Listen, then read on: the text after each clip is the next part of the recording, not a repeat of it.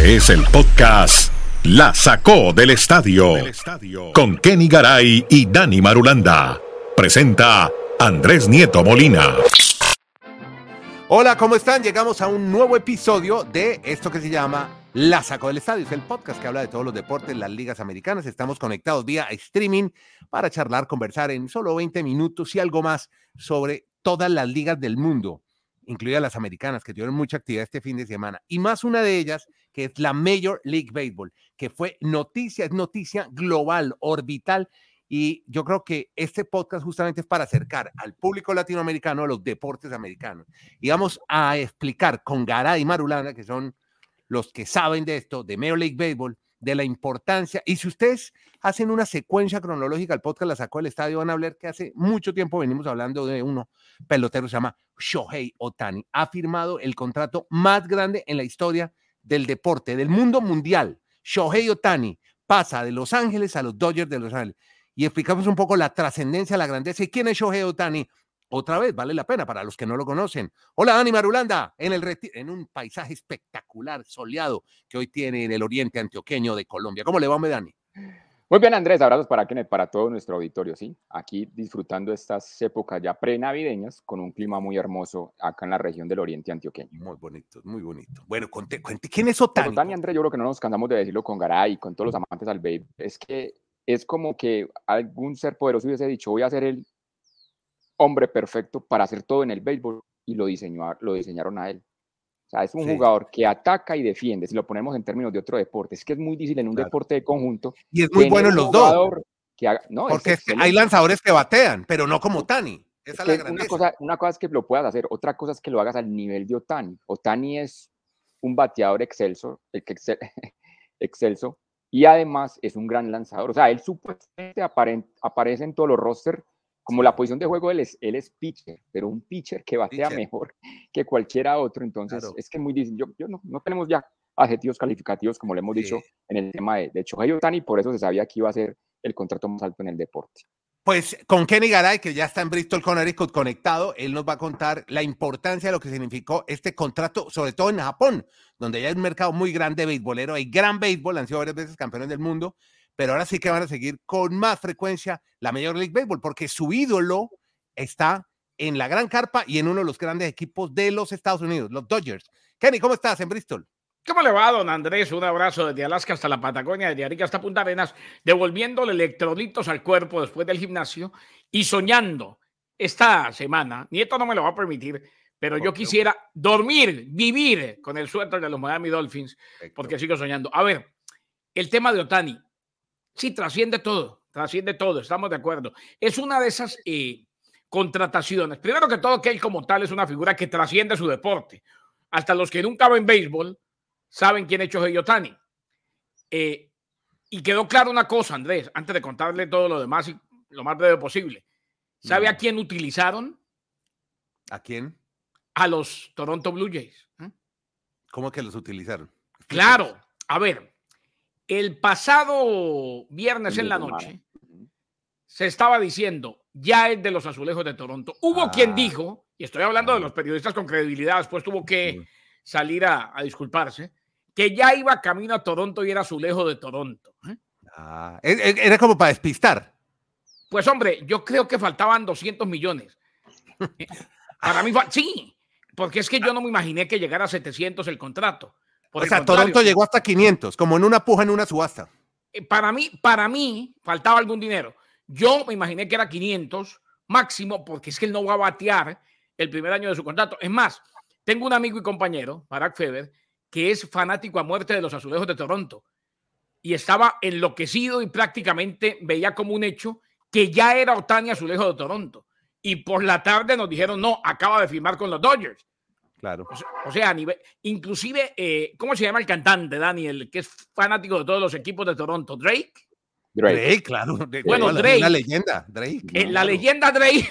se, una tomó, leyenda. se tomó una foto con una camiseta de Otani de los azulejos de Toronto. ¿Alguien no se la me diga, no me. Y Drake es muy fanático, pero el equipo de baloncesto, ¿acuerda que él iba en las finales cuando estaba los Exacto. Bueno, y, y, de los azulejos ahora, como dándole la bienvenida a Todo lo que es Toronto, ahí está Drake.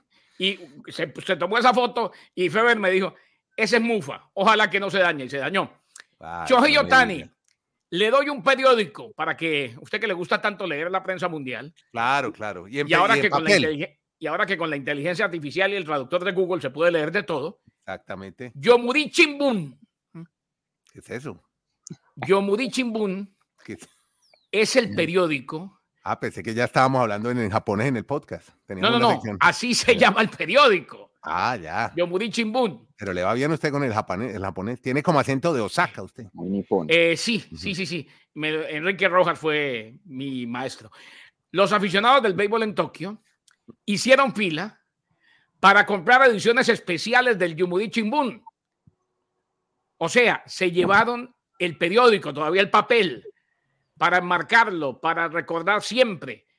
Eh, en la prefectura de Iwate, que es el noreste de Japón, donde Otani creció y fue a la escuela, a la escuela secundaria, también celebraron, pero ahí compraron ediciones adicionales del periódico local que se llama Iwate Nippo, allá Ya. en la prefectura de Iwate. Ah, Eh, todo gira en torno a Otani.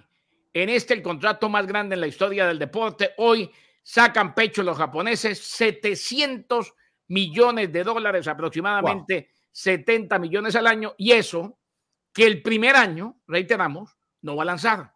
El primer año simplemente va a batear. Ahí está, Shohei Otani. Eh, lo bueno, lo positivo, y yo creo que esto ya suena como un disco rayado, es que ahora sí, si antes la queríamos, y Madulán va a decir, no, ya van con lo mismo. Si antes la Taylor. deseábamos, ¿A si antes la podíamos palpar y nos frotábamos las manos, ahora sí, ¿a que prácticamente nos arrodillamos y le pedimos a Dios Nieto A ver. ¿Qué que se dé la serie mundial Ah, Yankees Dodgers. ¿Usted se imagina Ah, esa serie bueno. mundial Eh, con. Juan Soto No. por un lado, con Otani por el otro No, y tome no, para que lleve siete juegos? No me diga más. Va y llega. Sigan Con Aaron. George, de complemento. Que eso relaja. Bueno, No, sí. pero es que yo, yo- esta, esta anécdota es, es muy interesante porque mi esposa Catalina acaba de pasar por Tokio. Yo le conté a Garay una vez por interno. Le dije, mi esposa estuvo en el aeropuerto de Tokio. Yo le dije, ¿qué te llevo? Yo, algo de Otani. No encontró nada, ni una polera, ni una, nada, ni una, pero eso es antes del contrato. Y habíamos hablado que seguramente Major League Baseball debe tener derechos sobre algunas tiendas. Por lo menos en el aeropuerto de Tokio, en, en el, el muelle internacional, no había nada de Shohei Otani. Había, sí, eh, venga, sí. en el hueco los encuentro más rápido, Dani Marulanda. Yo, ya- yo estoy siguiendo antes de que venga Dani las páginas. Yomuri Chimbun. No entiendo la risa. No, pues que seguramente se va a suscribir usted al show. No, no, no, no, no, no, se- me, me permitieron, yo tengo eh, Bueno, el código. Y, y el Iguate Nipo, uno el periódico nacional y otro el periódico de la prefectura de Iguate, donde él creció, donde él vivió. los números de Otani. Andrés, son impresionantes. Comenzamos con lo que acaba de mencionar Garay de 700 millones en 10 años. ¿Eso qué significa? Que por cada año pues, va a recibir 70 millones. Arranque la temporada 2024, en marzo, hay ocho equipos que la nómina vale menos de 70 millones. Ocho Ajá. equipos de grandes ligas. Entre ellos, él va a ganar en un año. sí, Huepucha. los en este momento, para reconfortar a, a Garay, valen 66 millones de dólares toda la nómina de los Marlins cuando arranque la temporada en marzo. Y eso Ahí le alcanza para pagarle la nómina a los Marlins les y le quedan cuatro milloncitos para gaseos. Los Atléticos de Oakland, que ahora No, en un futuro van a ser los Atléticos de Las Vegas, es la, la nómina más, inmunda siempre. es la nómina más barata de todas grandes ligas, vale 39 millones de dólares. O Y sea, ahora se van para Las Vegas. se van para Las Vegas, allá van, pero eso puede subir. Pero a hoy hay ocho equipos que valen menos el año entrante que, vale, que lo que vale solo el contrato de Otani. Pero dicho esto, uno hace la cuenta, bueno, si son 70 millones por, por la temporada y, y que jugar a los 162 juegos, es muy difícil jugar los 162 juegos, eso quiere decir que cada vez el próximo año que Otani es en un partido, en un juego de grandes ligas, le va a llegar una, una cuenta de 430 mil dólares y un poquito más por cada juego. 430 mil dólares por cada juego. Pero ojo al detalle que fue el que me pareció más importante de todos estos números. Aaron Josh, que era hasta esta firma el contrato más alto en grandes ligas, que se ganaba 40 millones o se gana 40 millones de dólares por temporada con los Yankees, es que Mm, pasar de 40 millones a 70 es... 70, una no, cifra- es plata. Pero la explicación es muy clara. Resulta que es que en California los impuestos Ah, son durísimos. son sí. casi, un, casi el 50%. O sea, Nos plantaron a realmente, Simón y a Claudia, por eso se fueron. realmente Otani, ¿Ya? o sea, Ya. Neto, neto, va a recibir la mitad. 35, 35 millones. ¿no? Pero, pero por eso hicieron un contrato muy llamativo. O sea, para no afectar de que los Dodgers se puedan reforzar con otras buenas figuras, ese contrato de Otani va a ser a muchos años. O sea, le van a pagar los 700 millones, pero no tiene que en 10 años, para no afectar una especie de... En, en Grandes Ligas no hay impuesto, digamos, salarial, impuesto de lujo, pero obviamente tratan de que el equipo, para poderlo rodear de buenos hombres, no le van a dar solo el contrato a un jugador, así que yo creo que Otani pensó mucho, me tienen que subir a 700 porque si no, no me va a dar para vivir en California. Claro. Es mejor eso que irme por 500 a, los azulejos o a otra parte. Una aclaración. Hay un impuesto de lujo, Dani. Hay un impuesto de lujo. Eh, en grandes eh, ligas. En grandes ligas. Lo que no hay, lo que no hay es tope. Ahora, los, los contratos en grandes ligas, no estoy descubriendo nada, pero ahora que un equipo saca 700 millones y qué bueno que Dani nos dijo que va a ser en muchos años, eh, recordemos que son garantizados. Aquí no hay incentivos. Aquí, o sea, si el señor Chohei Otani se lesiona, el seguro le paga los 700 millones. Todos, hasta el último peso, porque el sindicato de grandes ligas sí sabe cuidar a sus peloteros. Una vez que uno firma, maestro, eso es garantizado. Él ya la hizo 700 millones de dólares. En segundo, vamos a hablar de los Lakers que ganaron el Internoman en Las Vegas. Ya les contamos cómo terminó ese partido. Y el Crew de Columbus ganó la MLS.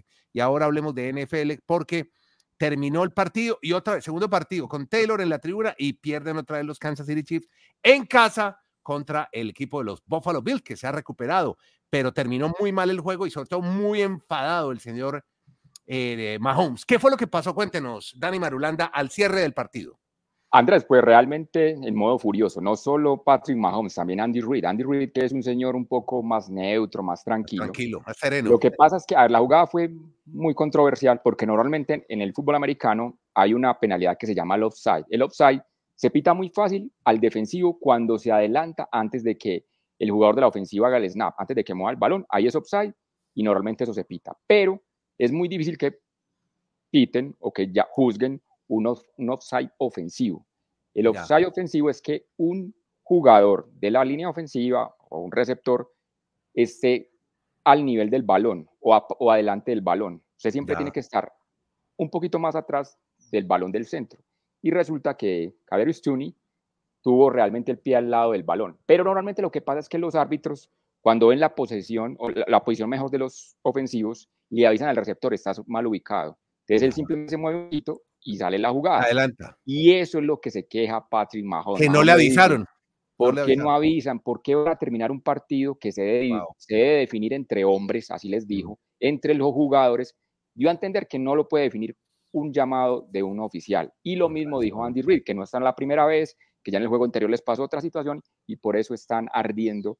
En salió de la ropa, Mahomes tiró el casco, estaba enloquecido, pobrecito. ¿Ah? Yo le digo una cosa, eh, eh, señor Nieto, y entiendo la explicación muy precisa de Dani Marulanda. Perfecta. Para mí, para mí, esa es una penalidad clarísima, que nunca se cobre su otro cuento. Clarísima. Si usted ve a Tony, está alineado en zona neutral. Sí, claro. Pero, pero descaradamente alineado en zona neutral, ni siquiera un poquito. Claro que la penalidad se la tenían que cobrar me sorprende, sobre todo, no tanto de Mahón, Mahón da y venga, una pataleta de momento. Para mí ganaron los Bills bien el partido, y sí, eh, no, pudimos, no pudimos hacer válida una jugada espectacular con el pase lateral de Kelsey y demás, pero porque hubo una penalidad. Y, si hubo la penalidad, la tienen que sancionar, que a veces no se sanciona. Y ojo, eso que dice, lo explicaron muy bien los árbitros, eso que dice Patrick Mahomes, de que generalmente les dan una advertencia. Sí, se da una advertencia, como bien lo dijo Marulanda, pero no cuando la penalidad está descarada. ¿eh? Claro. Si, él descaradamente está en zona neutral, se lo van a cantar. Que pocas veces se haga, vaya y venga. Pero ahí, si hay alguien a quien le tienen que hacer la pataleta a los compañeros, es a Tony. Claro. Indiscutiblemente. Es ese, esas son las penalidades que enloquecen a los entrenadores. ¿Por qué? porque los, los receptores no tienen ni siquiera que oír el conteo. Ellos se plantan, justo de manera paralela o de manera paralela, sí, a la línea ofensiva y cuando mueven el ovoide pueden empezar a correr. Muy bien. Kenny, muy bien Dallas, ¿no? Cowboys le ganan a los Eagles. Sensacional, Andrés, lo de, lo de los Cowboys de Dallas y me gustó lo que dijo Al Prescott en conferencia de prensa. Todavía falta mucho, o sea, lo toma con mesura. Tienen 10 ganados, 3 perdidos, dos pases de anotación para él. Brandon Aubrey convirtió cuatro goles de campo, comenzando su carrera en la NFL, acertando 30 de 30, lo de él ha sido espectacular. Y se emparejó el este de la conferencia nacional. Sensacional lo de los Cowboys, decimoquinta victoria consecutiva en casa. Le ganaron a los Philadelphia Eagles. Todavía falta, pero qué bueno es cuando los Cowboys están en la pelea. Eh, a ver hasta dónde llegan este año. Pero el equipo de América, reitero, está exhibiendo su mejor nivel en mucho tiempo con un mariscal de campo que sí los puede llevar de la mano. Eso sí, partido a partido. Y queda alguna preocupación, y para muchos una gran preocupación, de los Philadelphia Eagles, porque en el momento, en el peor momento, está cayéndose y se le ven deficiencias al equipo y le llegan a Jalen Hurts y no es tan contundente.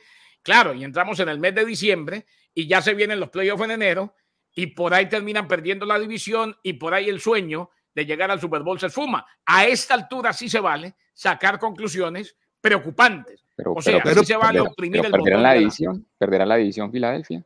Mm. Yo no creo. Yo no creo que vaya a perder. Pero, a ver. Para mí, para mí va a perder el, puede perder el primer lugar de la, de la conferencia con San Francisco. Mm. Pero usted, usted vio el calendario de Dallas. Dallas va a visitar a los Bills y va a visitar a los Dolphins. Uy, le toca Bravo, duro.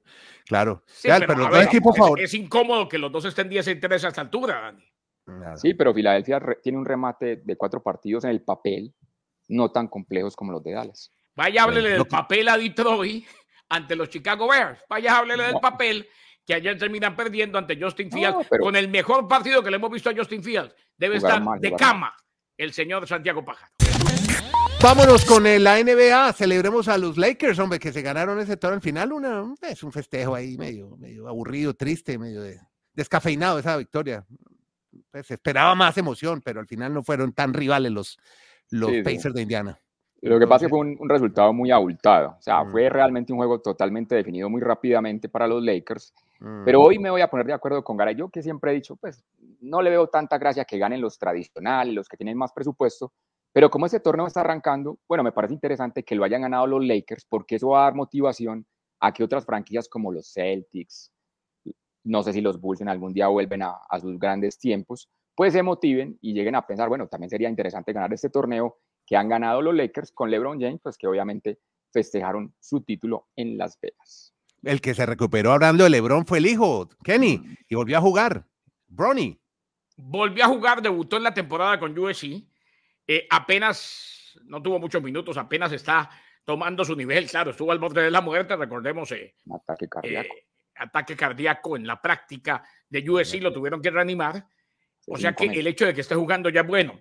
Simplemente como números, o simplemente para decir los números, terminó con cuatro puntos y tres rebotes, un taponazo impresionante. Eh, pero lo bueno de la historia, lo importante, primero que se recuperó, poco a poco tomará ritmo de juego. USC perdió, pero eso sería lo de menos. Y lo que usted dijo, LeBron James tuvo un fin de semana altísimo a nivel de emociones. No solamente con el título del torneo alterno, sino que inmediatamente después fue y vio a su hijo que estuvo al borde de la muerte debutar en el baloncesto colegial. O sea, es como para que respire y descanse porque se enfrentó a muchas emociones, todas buenas, pero igual eh, los niveles, los estresores suben mucho en un fin de semana lleno de tanta emotividad. ¿Se acuerdan que les había contado el juego de baloncesto donde hubo una persona que murió en medio de un partido? El eh, juego de Sacramento Kings. Ayer pasó en España. Atlético Me acordé de usted. Mm, suspendieron el partido. Una persona murió, un aficionado murió también de un problema cardíaco y suspendieron el partido. Pasó en España, en Estados Unidos no. El show siguió, como dicen ustedes. Hablando del show en Estados Unidos, tiene que ver con la MLS, el duelo Cucho Vela. ¿Quién lo ganó? Cucho, el pereirano. Y muy bien, Oiga, y qué afición esa, lo que decía Garay, eso de Colombo es una locura, ¿no? Es una ciudad futbolera, en un estadio de fútbol, solo fútbol, Dani. Sí, es un mercado muy interesante, un nicho que con el paso de los años fue creciendo, ya es el tercer título de Columbus Crew. fue el primer estadio creado, Sigaray me hace Solo para, el dato. para fútbol. ¿no? Sí, fue el Creado- primero creado para el fútbol. Para claro. incluso allí, muchas veces la selección de Estados Unidos enfrentó a, a México. Es en ese estadio donde Claro. la- las, Claro. las batallas de... Lo, que- lo que llamaban en, esa época Telemundo tenía los derechos en español. Narraba canto, comentaba Norberto Longo, descansa en paz. Y la promoción era La Guerra Fría, porque Guerra Fría. generalmente era en un Porque clima llevaban a- bastante gélido. ¿no? los llevaban a jugar allá en esas épocas de noviembre, octubre, bueno, más o menos frito. Pero para el tema de Columbus Club, la figura del partido, el MVP, fue precisamente el Cucho Hernández, que Escucha. quedó como el segundo máximo anotador de la liga. Así que ya se fue el equipo mientras va a estar con la selección Colombia el fin de semana en Los Ángeles enfrentando a México y veremos a ver qué, qué va a ser el destino de Cucho Hernández. Mucha gente dice, es un muchacho de 24 años, ¿qué hace en la MLS? Pero venga, es que Mm. la MLS cada vez va creciendo más. Yo Mucho. no lo vería mal que, que siga Y está el mejor del mundo allá. Está Messi allá. No, Bueno. Messi ya está en otro, ya Messi está en otro nivel allá. Está, Mm. está para dar Bueno. los últimos tiros al aire. Usted dice que vuelva a Inglaterra porque a él le preguntan al final del juego y le dicen que fue una decisión muy dura que tuvo que tomar con su familia.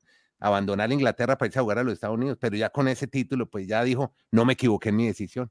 Así que el irse a vivir a Ohio. sí, así De que Londres a Ohio debe haber mucha diferencia. Como, Camilo. como- cómo se nota que no conocen el hermoso estado de Ohio, pero bueno. Sí, lo conozco. no, está, conozco ser muy bonito. Ac, conozco Akron, conozco. Sí, sí, conozco. Por eso me Sí. parecen una- algunas unidades muy llamativas. No, hombre, Bueno. Cincinnati es muy lindo, Cleveland es- es mucho mejor de lo que uno piensa. A ver, tampoco fue que se fue a jugar debajo de la tierra, ¿no? Eh, No. sí. Eh, ahí No, en- no, Colombo es bonito, con ese equipo, lo que pasa es que evidentemente no es Londres, pero aquí es figura. Eh, claro. eh, con usted, ese equipo usted, usted optaría ¿sabes? porque se quede, que se quede el cucho, que siga en la MLS. Yo quiero que siga jugando y que siga metiendo goles. ¿eh? Claro. Eh, eh, es, eh, es muy importante. Eh, ojalá no, no, si puede, donde mejor, donde mejor le convenga. Si va a ir a Sí. Inglaterra y alguien le garantiza que va a ser titular, que vaya. Sí. Y- pero, ese, ¿sabe quién fue campeón con el Club de Columbus? ¿Quién? Guillermo Barros Esqueloto. Ah, mire usted, Mm, Barros ¿de qué? Esqueloto, el argentino, hoy entrenador. y Allá uno en Colombia lo que cuenta es la final y Carlitos Vaca, maestro. Carlito Vaca. Buen bien por Junior, que va ganando, pero bueno, Medellín está solo un gol. Y eso se puede remontar en la ciudad de Medellín. Ah, bueno, y una vez saludemos, ¿sabe qué? A Guachipato, campeón del fútbol chileno. Le- Mi equipo de toda la vida. Uno de mis equipos de toda la vida. Magallanes descendió, una lástima, solo duró en primera. Listo, amigos, gracias. Con e- ese paisaje extraordinario, esa iluminación que tiene hoy Dani Marulanda, espectacular. Él vive allá. El huerto que está allá atrás es el que él riega todos los días. El que está lleno de rábanos, de papas, de coliflor No y me diga, ¿tiene rábano allá? Sí, señor. Lo mismo que Kenny Garay, que está en Bristol. No, más a ser influencer, una huertica y, y hablando de deportes de Estados Unidos, ¿o qué? Héctor. Desde el estudio de la Sacó Podcast, cerca al headquarter de ESPN, reporta Kenny Garay desde Bristol, Connecticut. Gracias a todos, yo soy Nieto Molina desde Santiago. Larga vida al rock and roll. Y que viva Taylor. Chao pues. Podcast La Sacó del Estadio